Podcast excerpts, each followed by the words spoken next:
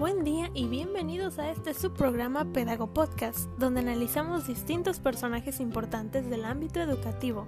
Yo soy Natalia Sagaste Flores, de segundo semestre de Pedagogía, y este programa está dirigido a la clase de Teoría Educativa 2. Este día toca conocer a dos personajes destacados por sus reflexiones en torno al marxismo y a sus aplicaciones a la práctica educativa, Antonio Gramsci y Luis Althusser. Comenzamos. Antonio Gramsci fue un filósofo, sociólogo y periodista exitoso, considerado teórico del marxismo por sus famosas obras Cuadernos de la cárcel y Cartas de la cárcel. Se caracterizó por su análisis de la teoría y la práctica, además de la comprensión de los tipos de intelectuales. Buscaba vincular la escuela y el trabajo para que el alumno no solo absorbiera conocimientos generales, sino también desarrollara habilidades relevantes a nivel laboral. Quería que el niño fuera autónomo e independiente a través del desarrollo del pensamiento crítico.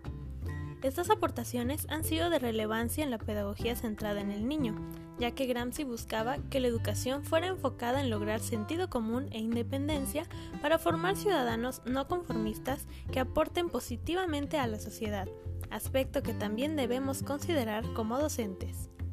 Ahora conoceremos a Louis Althusser. Louis Pierre Althusser fue un filósofo marxista y estructuralista de la Argelia francesa. Su trabajo más conocido se llama Ideología y aparatos ideológicos de Estado. Para Althusser, cualquier formación social tiene que reproducir, si quiere seguir produciendo, las condiciones de la producción. Enfocándonos más en el aparato escolar, Althusser afirma que la Iglesia viene a ser sustituida por la escuela, por la similitud de condiciones dominantes en aquel entonces.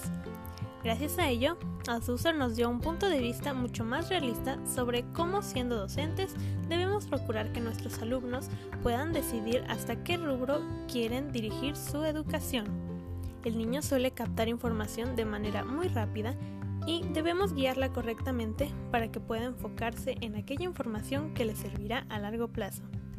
De esto trata la aplicabilidad de las reflexiones marxistas a la educación.